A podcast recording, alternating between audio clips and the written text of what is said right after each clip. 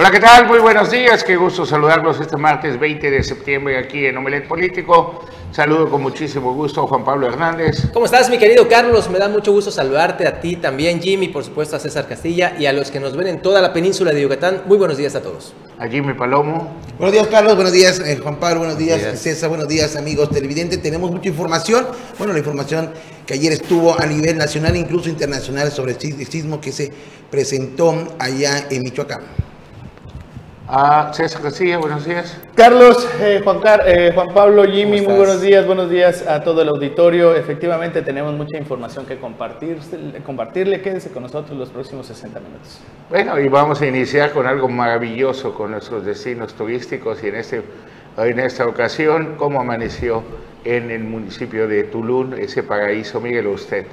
Precioso, Qué bonito, ¿no? Para, despertar allá de allí, Sí, sí, en una maquita ahí, ah, pegado a la, al mar. Ah. Estas, imágenes, estas imágenes son de, Tulum, así amaneció.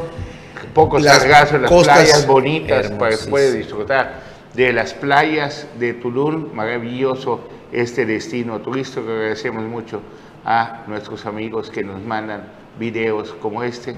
En esta ocasión a Don Adán, muchísimas gracias siempre por todo el apoyo que nos brinda para mejorar nuestras transmisiones y poder tener la posibilidad de transmitir este, este maravilloso municipio durante el primer informe de don Marciano Surcamal, gracias al equipo de Canal 10, capitaneado por Marcelino Casi, bueno, por don Carlos Toledo, Caronel principalmente, que es nuestro director general, y por Marcelino Cacique junto con Bartolo, su hijo, todos ellos, así, un fuerte abrazo y gracias, Indiga Carrillo, por siempre mantenernos informados con todo lo, el acontecer político. Bueno, pues vámonos a más información.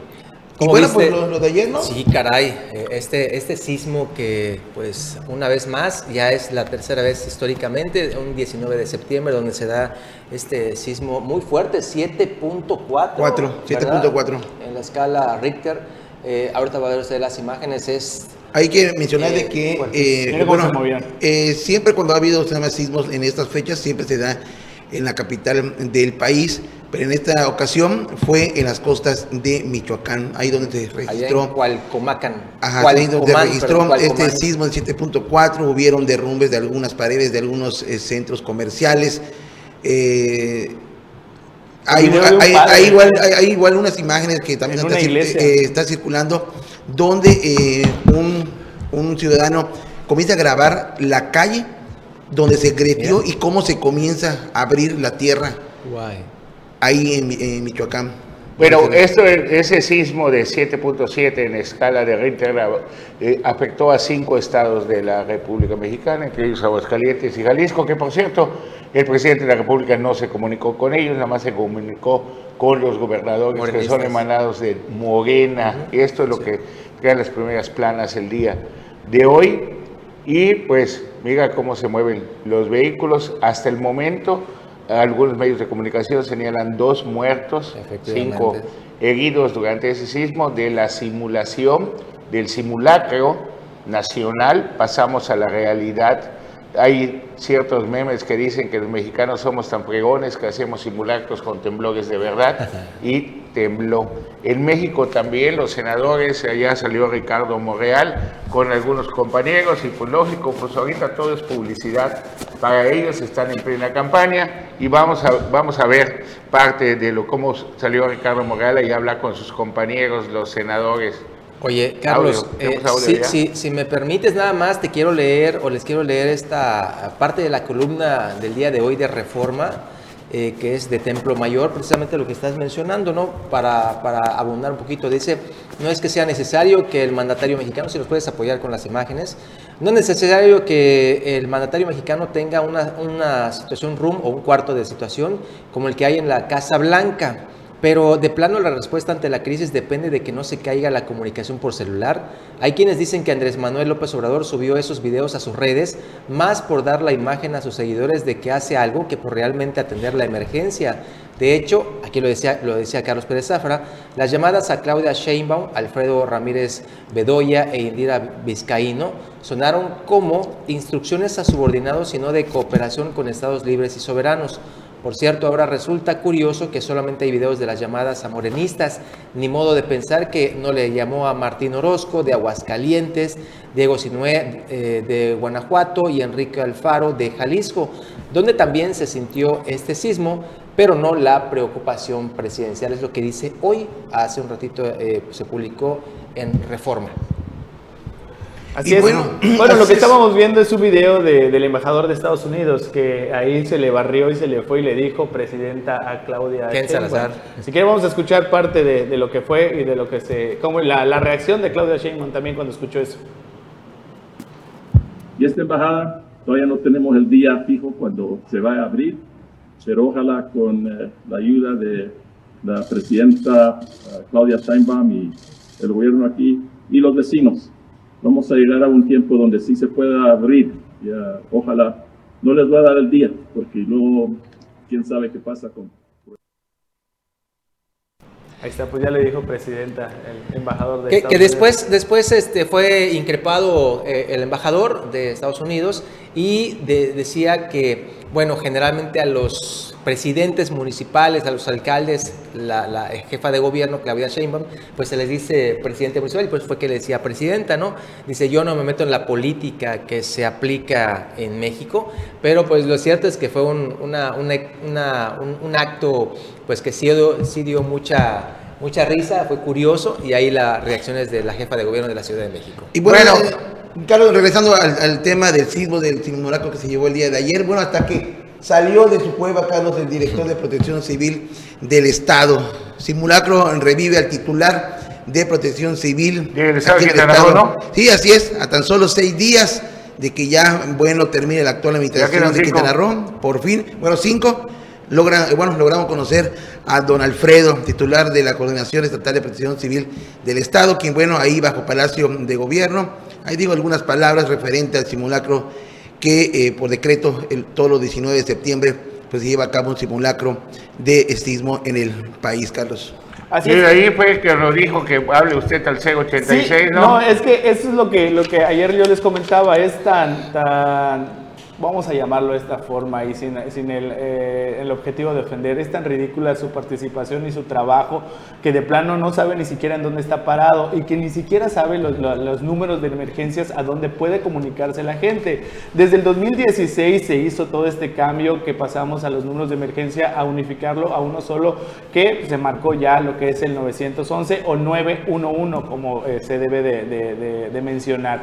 El día de ayer en la entrevista yo se los platicaba de que él mismo decía, si, la gente tiene alguna emergencia y, quiere comunicarse a las autoridades, que se comunique al 066. Y estamos hablando de que ese número ha cambiado y ha dejado de funcionar hace ya más de 4 o 5 años. Vamos a escuchar parte de lo que él dijo y la manera en la que se, para que se den cuenta que el director de protección civil o coordinador de protección civil estatal está completamente perdido la pregunta que me hace. Eh, ahorita comentábamos que el día de hoy estamos conmemorando el Día Nacional de la Protección Civil y, recordar que la protección civil hoy, con toda la evolución que hemos tenido desde 1966, posteriormente en 1985 cuando se conforma la, protección civil en el país, una cosa muy importante es el sistema de gestión, de gestión integral de riesgos. Eh, recordar que en mayo tuvimos una alineación con todos los 11 sistemas municipales de protección civil donde se les eh, compartió una metodología de matriz de riesgos, en donde teníamos que estar identificando en cada municipio cuáles son los peligros, amenazas ante fenómenos perturbadores. En este caso, eh, recordar que hoy estamos viviendo la plena temporada de ciclones eh, y lluvias puntuales. Así que uno de los trabajos que se tienen que seguir desarrollando bueno, esta es parte de la, de la, entrevista. Más adelante, pues es donde, donde se escucha, bueno, es donde él menciona que hay que, si tienen alguna emergencia, que los ciudadanos se comuniquen al 066 y pues sí hay que reiterarle y darle conocimiento al director de Protección Civil que ese número ha dejado de existir. Se tienen que comunicar al 911 o 911. Y bueno, eh, cambiando de tema, vamos a materia de salud. Carlos sigue de qué hablar en la clínica de lista de aquí de Chetumal. Déjenme comentarles de que ayer dos mujeres eh, embarazadas acudieron a una cita porque ambas presentaban dolor.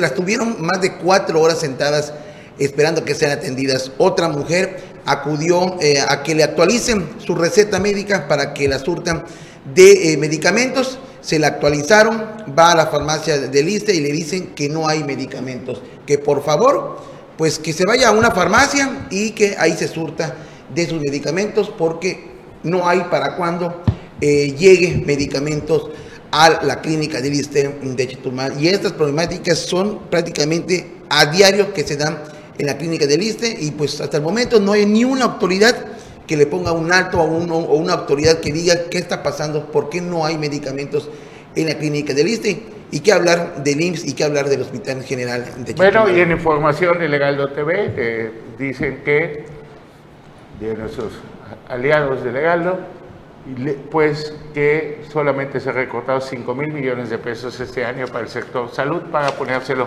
al Tren Maya y a la refinería. Ahora, Dos ahora, bocas. Ahora ya sabemos por qué no hay. Pues, bueno, entonces, pues agarre un pedacito del tren. Bueno, en cuestiones de. En Tulum se pone la primera piedra de la universidad, esta tecnológica, ¿ves? La Universidad Tecnológica de Tulum, algo que ya se había perdido, se había perdido el terreno, la corrupción de Don Víctor Masta, como se ha señalado, y, muchas, y sus compañeros, sus socios, sus cómplices, bueno, pues impidieron que esto se lleve a cabo. Sin embargo, en esta nueva administración se ha logrado conseguir terreno con pláticas con el ejido y ya el gobernador del estado, Carlos Manuel Joaquín González, en compañía de don Marciano Zulcamal, pusieron la primera piedra de esta universidad que sin duda alguno pues lo han tomado con mucho beneplácito los habitantes de este municipio. Vamos a verlo. Histórico día para Tulum al ponerse en marcha los trabajos para la construcción de la primera universidad tecnológica en Tulum, uno de los compromisos de transformación que logra el gobierno de Marciano Zulcamal a través de gestiones y la donación de un predio. Tal y como lo anunció en su informe de gobierno, el presidente municipal Marciano Zulcamal puso la primera piedra junto al gobernador Carlos Joaquín como testigo de este logro educativo de las y los tulunenses. Al tomar el micrófono en el predio que su gobierno donó, el presidente municipal Marciano Tzulcamal destacó que su administración desde el inicio de la gestión abrazó el proyecto como propio e hizo todo lo indispensable para que Tulum logre su primera universidad.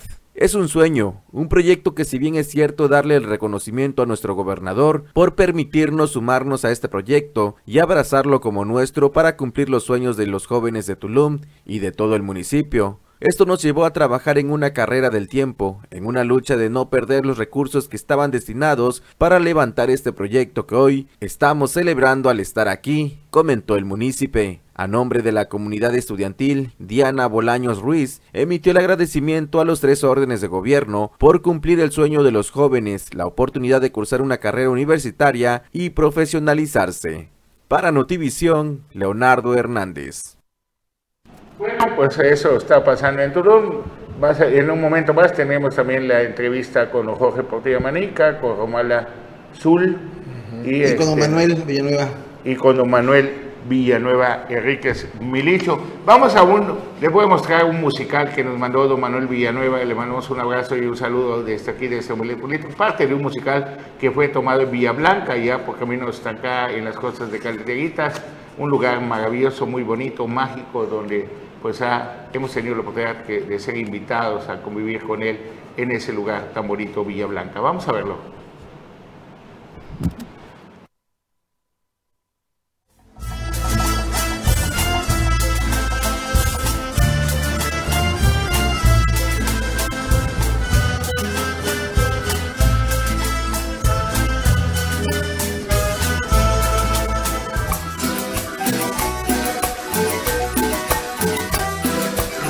Para el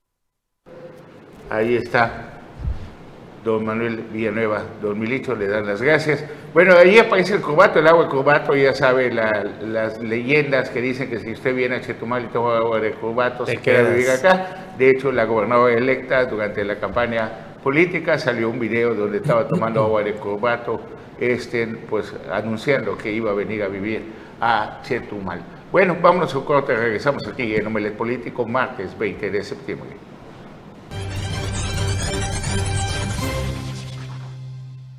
Ya estamos de regreso aquí a Omelet Político y hace unos momentos le estaba yo dando cuenta de, la declaración del director de Protección Civil donde nos mencionaba que se comunican al 066. Vamos a ver y escuchar cómo fue lo que nos comentó este director. He estado eh, invitando a través de los medios a la población civil en general que cuando observen que no se recoge la basura, hablen por teléfono al 911, al 0 66, de tal manera que estemos solicitando y exigiendo a las autoridades que pasen. Pues ahí está, hay que... Hay que 066. 066. Sí, ya, no, existe. ya tiene años. Ah, no existe, ya no existe. ya no existe. Perdido en el espacio hace ya cuatro años que se cambió a 911-911. Bueno, pues, eh, así de perdido, este no repite por nada del mundo. lo único que va a repetir es lo que va la huácara sí, para el próximo quinquenio. Bueno, Carlos, eh, hemos dado a conocer aquí en el Político varias eh, denuncias que nos ha hecho llegar nuestros amigos televidentes, donde, bueno, las personas que acuden al Boulevard Bahía a ingerir bebidas embriagantes o a comer, pues la basura no se la llevan. Bueno, esa es una de las problemáticas que eh, tenemos hasta ahorita. ¿Y qué crees, Carlos? Para lo que fue creado eh, el Boulevard, la remodelación, para que la gente camine, bueno, eso es parte de, lo que los lunes un grupo de... Pero son ordenados, eso hay que... Pues, no, no, no, pero, pero es un grupo de, ciudadanos que se dedica a levantar toda la basura que dejan el fin de semana las personas que acuden. Y bueno, esto es la problemática que hay constantemente eh, los lunes, ¿no? Ya ahorita, pues gente saca a pasear a su caballo a la remodelación del bulevar y deja todo el excremento durante el trayecto.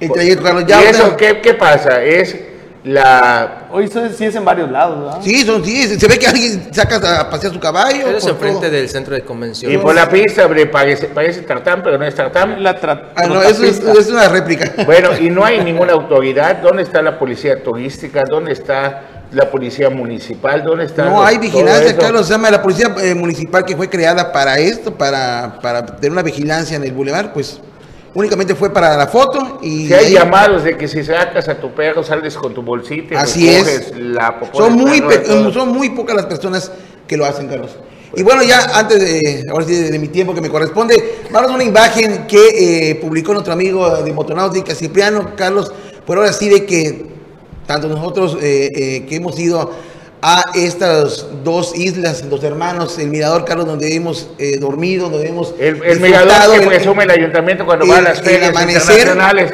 Hace el amanecer, así está, Carlos.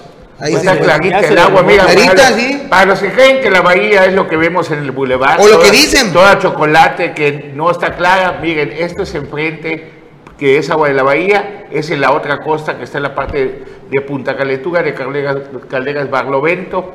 Y esto, mira qué clarita está el agua, tan cristalina el agua, puedes bucear. y, esto, Carlos, es fotografía del domingo. Vas por Calderitas y por allá te... Enfrente de Calderitas a 18 kilómetros queda Punta Calentura. Al lado izquierdo, o sea, hacia el norte, encuentras varios mogotes o islas. Esta es la de dos hermanos. Ya. Y, en este, en este, es un santuario de aves como Así es, y en este mirador, pues eh, los, los, pescadores de calderas que dan tours, pues ahí llegaban a una parada con las personas que quieren conocer la bahía o incluso los amigos pescadores que salen los fines de semana como nuestro amigo Cipriano Torres, pues ahí llegan a descansar, ¿no? A disfrutar un poco pues de la hay Hay gente que da tours y los cuida y hay gente que está dedicada a destruir. Vemos el mirador que está atrás de Escalá, como gente lo ha también vandalizado. Esto Desmantelado. por la falta de vigilancia. Bueno, en otros temas, ayer dio su informe Juanita Alonso en Cozumel. Nuestro compañero y amigo Jorge Cuey en Cozumel estuvo pendiente y siempre está pendiente de las actividades del Ayuntamiento de Cozumel, de don Jorge Q. Y vamos a compartir con ustedes parte del informe de Juanita Alonso en Cozumel en el Centro de Convenciones. un momento más, ya está nuestra querida producción. Lista, vamos. Del honorable ayuntamiento del municipio de Cozumel, Quintana Roo, para el periodo 2021-2024. Que se celebra de conformidad a lo dispuesto en los artículos 59 y 90, fracción quinta de la Ley de los Municipios del Estado de Quintana Roo. Distinguidos representantes de los poderes del Estado, invitados especiales, amigas y amigos todos. Estos han sido algunos de los logros más relevantes en este primer año de gobierno. Hoy acudimos con humildad y responsabilidad para dar cuenta ante la sociedad de lo que unidos hemos logrado, pero reconociendo que aún hay mucho por hacer. En lo personal, agradezco la formación que me dieron mis padres desde el hogar la cual me ha brindado la fortaleza para enfrentar el gran reto de trabajar para mis paisanos. ¿Qué más me hubiera gustado que estuvieran ambos aquí? Desde el cielo siguen siendo mi guía y consejo. En esta, la encomienda más grande que la sociedad me ha conferido. Perdón. A las autoridades desde sus diferentes ámbitos y competencias, desde el gobernador y la gobernadora electa. Bueno, esta información completa en nuestras redes sociales. Damos bienvenida al profesor Anuar Morel, periodista, columnista, locutor de radio, analista, de todo. Docente. ¿Ah? Docente también. ¿Ausente? Docente. Ah, perdón, no, no igual. No, no, ok. No, no, disculpen. Y también les doy una muy buena noticia. Próximamente estará con nosotros su compañero y amigo Bruno Cácamo Arvide, Maloquín Laquech, le mandamos un abrazo. no, pero ahora lo va a decir en turco. En cualquier parte donde esté. No, no sé cómo se dice en turco, lo voy a buscar en el Google, en el traductor de Google. Buenos días a todos, a todos los que ven. Durante, durante, el pasado domingo, de donde transmitimos, y no me dejo de, no me canso de decirlo, el informe de Don Marciano Zulcamel en vivo, pues tuvimos la oportunidad de platicar con Jorge Portilla Manica. Vamos a ver lo que platicamos con él y escuchar, digo.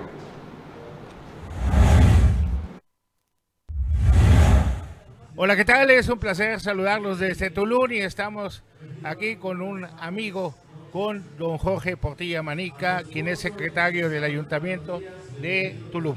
Muchas gracias por aceptar esta entrevista. No, hombre, muchas gracias a ti, Carlos, y por supuesto un saludo a todo el vasto auditorio que sigue tu programa, ¿no? Con mucho cariño desde aquí, desde Tulum. Hoy en el primer informe de gobierno nuestro presidente municipal, Marciano Chulcamal, y por supuesto su cabildo, ¿no? Cuéntanos qué, qué se ha hecho este último año, qué es lo más importante, qué viene para Tulum, cómo ha crecido Tulum. Bueno, primero que nada ha sido la distribución equitativa de los recursos para poder permear a toda la ciudadanía, a todo, a todo el municipio, a todos los lugares del municipio para que puedan tener la atención.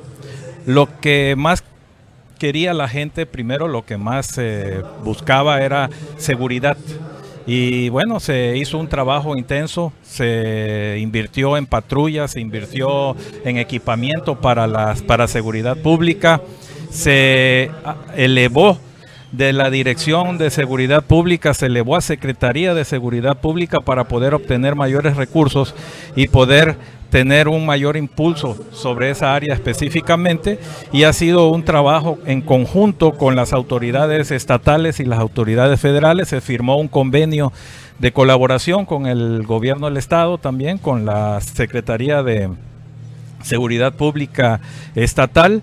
Eh, hemos tenido un gran apoyo del, de la Sedena y de la Marina y de la Guardia Nacional y pues por supuesto ha disminuido bastante los índices de criminalidad, sin embargo, pues todavía hay algunos rezagos por acá, ¿no? Y en el tema de ordenamiento, ¿cómo va el tema de ordenamiento? ¿Cómo va el tema de los permisos? De que hubo mucho, pues hubo muchas quejas en la administración pasada sobre eso. Bueno, en el tema del ordenamiento se ha venido trabajando con la federación, no se ha llevado a cabo todavía una actualización del programa de desarrollo urbano del municipio de Tulum porque tenemos que encuadrarlo con los programas y proyectos que trae el gobierno federal para aquí, para, para nuestra entidad, para, para Tulum. como bien es sabido de muchos, aquí va a estar una de las estaciones del tren Maya, que ya están trabajando fuertemente en ello. Va a estar el aeropuerto, aunque va a estar en el aeropuerto, en el municipio de Felipe Carrillo Puerto, pero va a tener un mayor impacto en el área de Tulum porque está a escasos 25 kilómetros de aquí de. ¿Están trabajando en el aeropuerto? Leí que se había detenido. Ha estado ahorita, han estado más que nada trabajando sobre el área de ingeniería, sobre el área técnica de la Sedena, ¿no? Están haciendo su, su base donde van a estar trabajando, pues sobre todo porque vienen ingenieros eh, de la misma Sedena, viene personal de ellos para estar al frente de ello. No es una empresa, no es un programa o un proyecto que se haya licitado y lo vaya a hacer alguna otra empresa, como lo está haciendo ahorita el Tren Maya, que ellos sí licitaron las obras a otras empresas. Y bueno, pues nosotros esperemos de que ahora para el 2023 pues tengan los recursos para darle continuidad a esta obra. ¿Qué viene para el próximo año? Bueno, para el próximo año vienen cosas importantes, sobre todo la consolidación del gobierno, ya que el primer año pues fue de ir sacando pendientes que se tenían y en este año pues el presidente municipal pues está muy muy muy al pendiente y ha estado viajando a la Ciudad de México también tocando puertas para obtener los recursos y los apoyos tanto para la zona rural como para la cabecera municipal. durante toda tu vida has tenido oportunidad de participar en muchos cargos de públicos. ¿Qué ha sido para ti este último año? Bueno, todos los cargos tienen su importante, su importancia. De cada uno me llevo lo mejor siempre. Yo como ser humano, como quintanarroense, con más de 35 años viviendo ya permanentemente aquí en Quintana Roo y un poquito más de 50 de haber llegado aquí cuando era territorio llegamos nosotros. Posteriormente pues se hizo se hizo Estado en el año de 1974. Y bueno, lo, cada uno de los cargos que yo he tenido, pues ha sido simplemente pues poner lo mejor de mí para sacar adelante pues un poquito más de lo de la encomienda que a uno le dan, independientemente de que yo pues vengo de la base empresarial, yo soy empresario, yo no vivo de la política, yo tengo mis empresas que me permiten eh, el sustento de mi familia, mi sustento propio. Y pues bueno, estoy aquí porque quiero a mi estado, porque quiero a mi municipio, porque quiero que salgamos adelante y que, y que todos puedan participar. ¿Volverías a participar en un cargo de elección? Eh, si se dan las condiciones, yo creo que sí. Eh, estamos en el camino, es muy, es muy pronto todavía para ello pero pues yo considero que sería un gran orgullo para uno poder llevar los destinos de un lugar que tanto quiere uno. ¿no? Eh, ¿Algo para finalizar?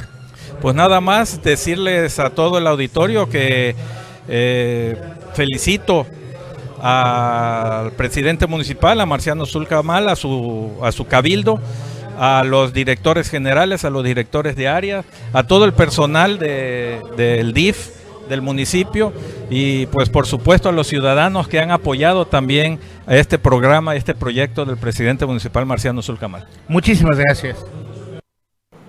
Vamos a un corte, regresamos.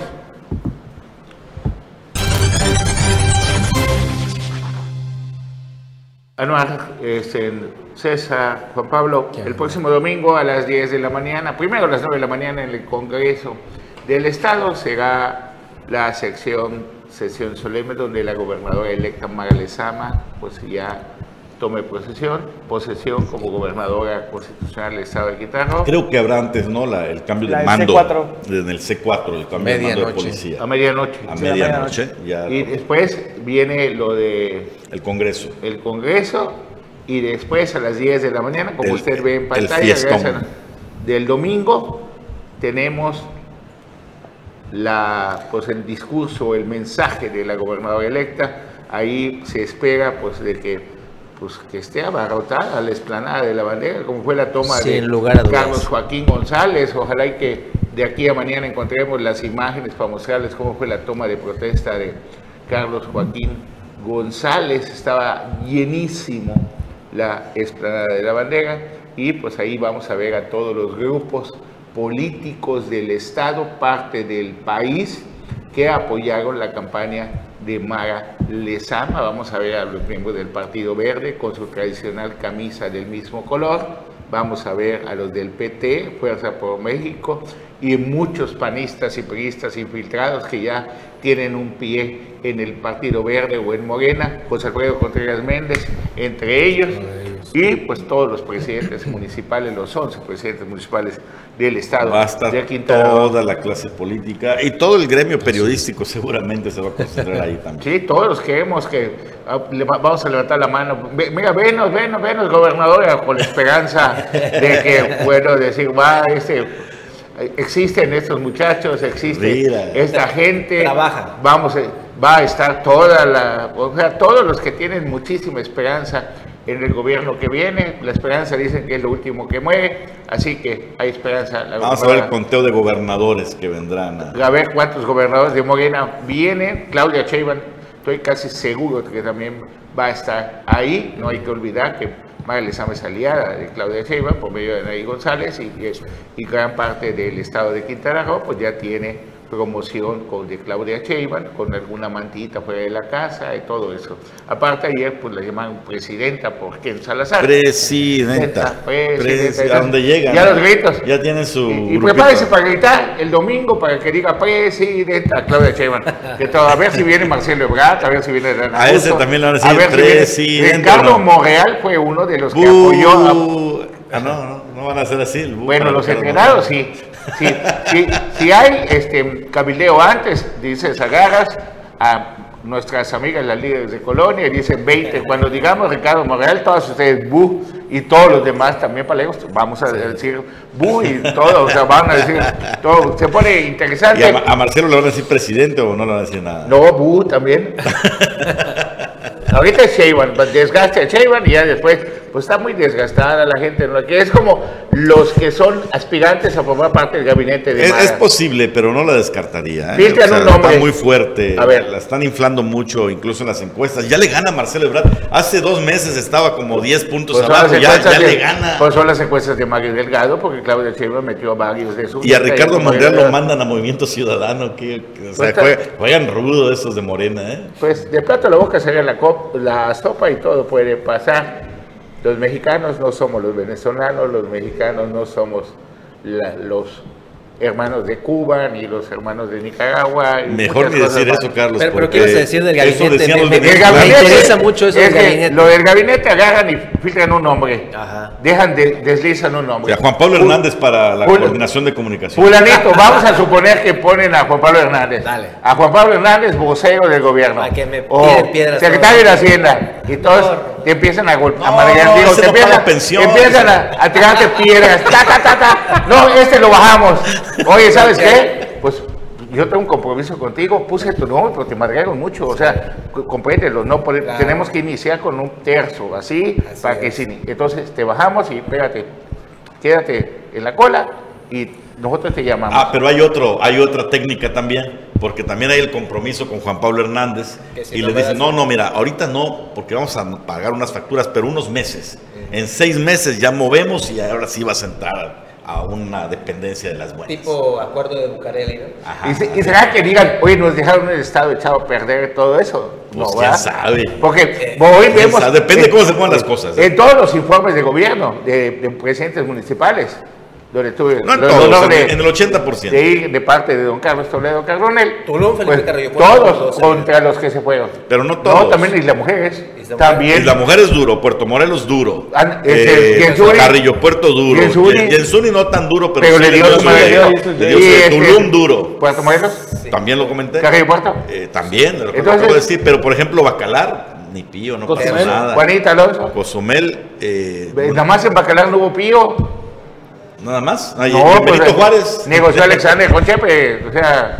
En Benito Juárez no hubo cambio, porque ah, la interina es el Benito Juárez es lo mismo. O sea, todo tranquilo, todo está bonito. Entonces, vamos a. Vamos a la entrevista que le hizo mi compañero y amigo Bernard Moguela, don Manuel Villanueva Enriquez, don Milicho, allá durante el informe de Marcelo Surcamal. En Tulum. Un enorme gusto estar aquí. Estamos eh, justamente presenciando el informe de gobierno del alcalde de Tulum, Marciano y nos encontramos a grandes amigos, entre ellos al chetumaleño Manuel Villanueva Enríquez, a quien saludo con mucho gusto esta noche. Don Manuel, ¿cómo está? Muchas gracias, estimado amigo Anuar Moguel. Aquí estamos en, esta, en este primer informe de nuestro presidente municipal eh, que está haciendo mucho por Tulum. Por Tulum y además un intenso promotor de la cultura maya. A pasos agigantados. Si hablamos de los mayas, mira, en este lugar hay muchos, muchos este, momentos históricos importantes, como por ejemplo el, Observatorio Meteorológico Maya, que anuncia, anunciaba la velocidad del viento, los ciclones, las tormentas, las depresiones tropicales.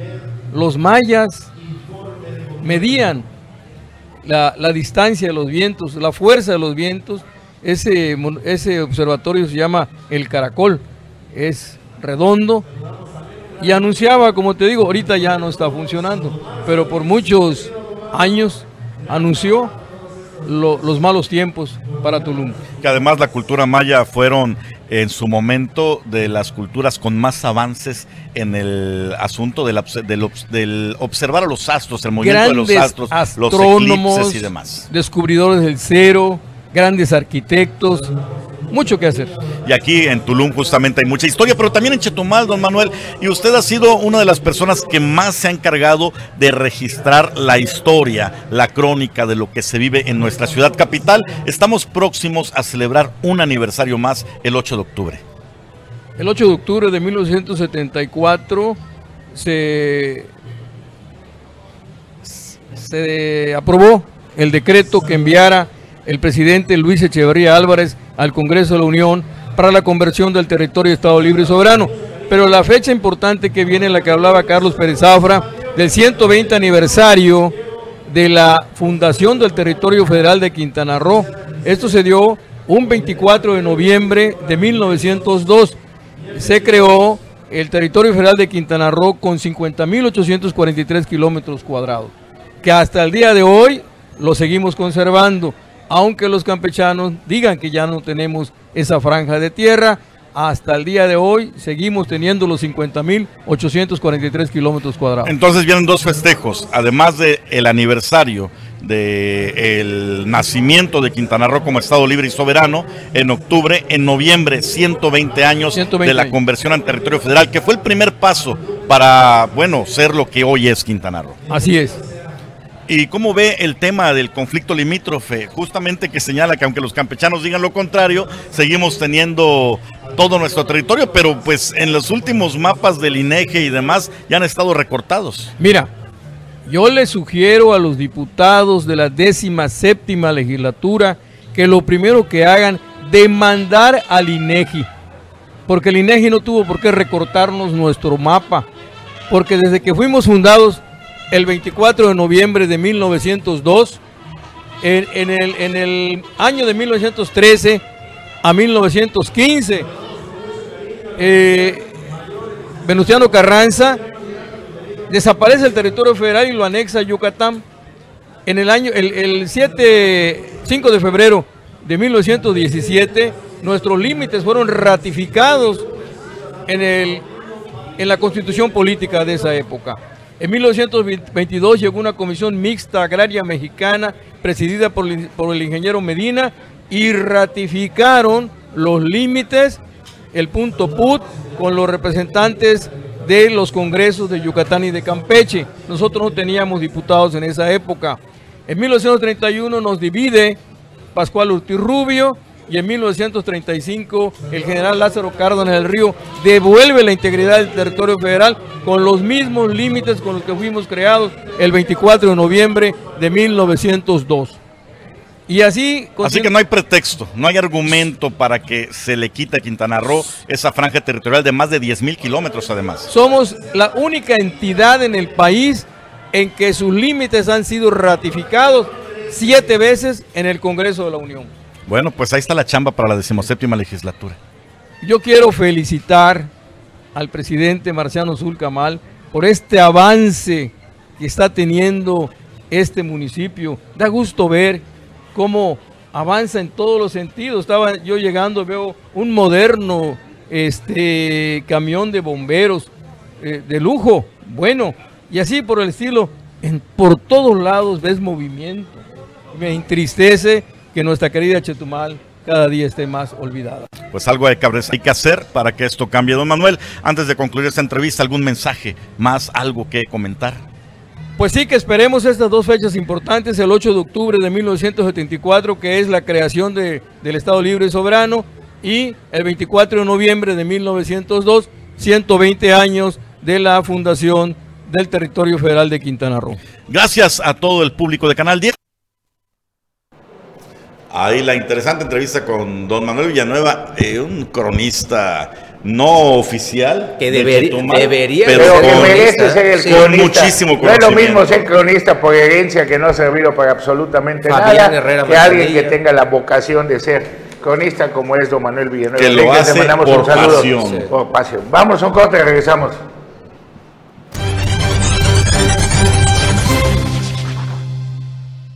Bueno, antes de pasar a la entrevista que nos hizo, que nos concedió la, la, expresidenta municipal de Tulum, Romy Zulcamal, con don Ángel Ramírez, pues vamos a César García, tiene información de lo que está sucediendo, siguen los atracos y las pues Asaltos, inseguridad. La, inseguridad, a ver, vamos a los, los robos con violencia y también pues de estos eh, levantones o privaciones ilegales de la libertad. El día de ayer a eso de la una de la mañana, bueno, el día de hoy, perdón, a la una de la mañana con 48 minutos llegó a la base de la policía Quintana Roo en la comunidad de Ucum eh, el ciudadano José Ignacio CC, este es este, un operador de taxi con número económico 353.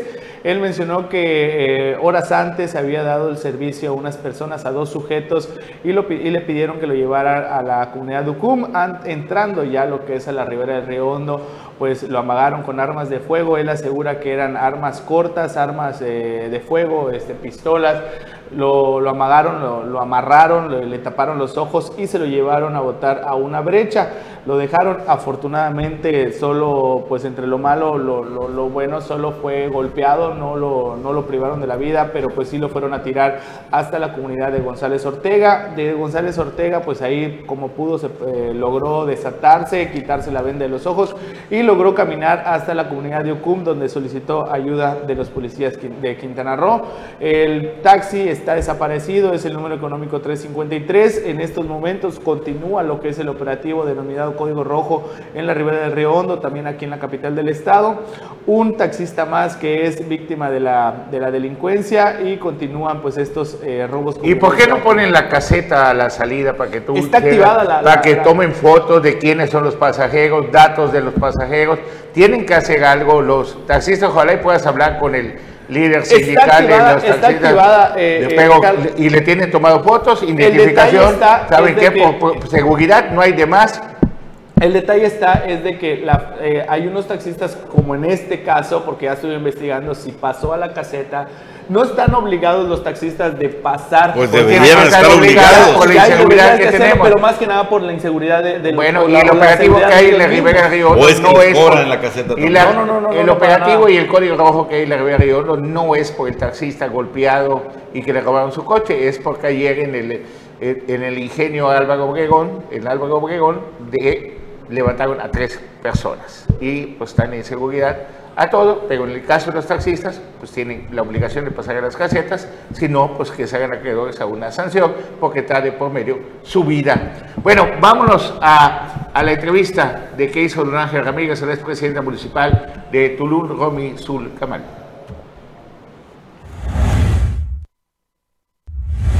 Muy buenas noches, estamos con doña Romy Sul Camal, ella es expresidenta de Tulum.